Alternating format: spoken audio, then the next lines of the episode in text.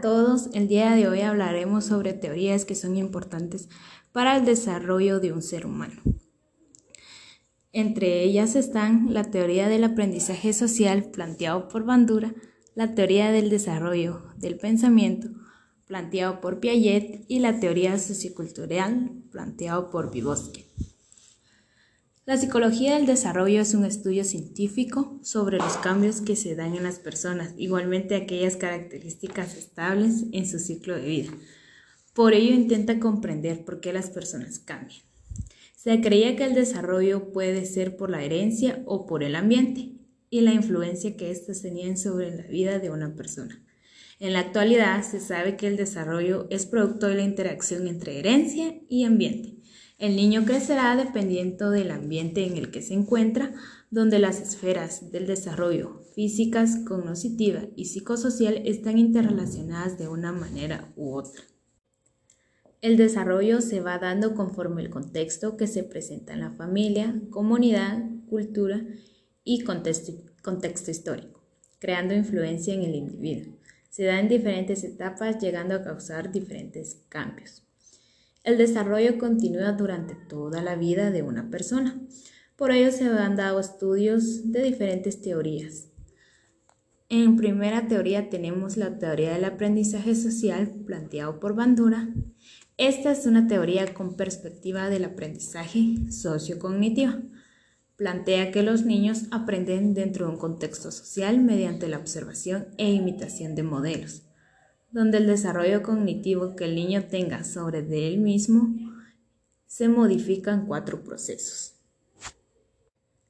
El primero es la experiencia directa, aquellos efectos que tienen sus acciones.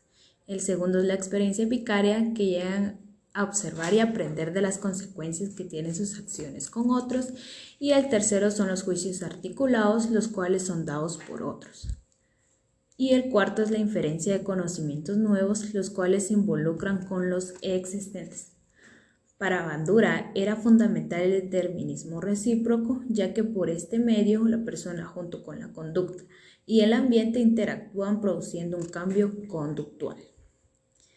Tenemos la teoría del desarrollo del pensamiento planteado por Piaget, que es una teoría con perspectiva cognitiva, habla que entre la infancia y la adolescencia se presentan cambios cualitativos en el pensamiento y que los niños son los iniciadores del desarrollo. Estos cambios pasan por varios periodos. El primero es el motor, que va desde el nacimiento a los dos años. Se incluyen etapas como la modificación de reflejos, reacciones circulares primarias, secundarias y terciarias. La segunda es la preoperacional. Durante esta etapa los niños comienzan a participar en el juego simbólico y aprenden a manipular símbolos. El tercero es las operaciones concretas. Es el mejoramiento de la capacidad para que se pueda pensar de una manera lógica en un cambio constante. Y la cuarta son las operaciones propias que esta etapa va de la adolescencia a la edad adulta, se conforma el mapa mental basado en las experiencias y del aprendizaje personal de cada niño. Los seres humanos tienden a ser procesadores de símbolos por medio de la memoria. Se pueden mejorar las estrategias y esto a su vez influirá en el desarrollo sociocognitivo.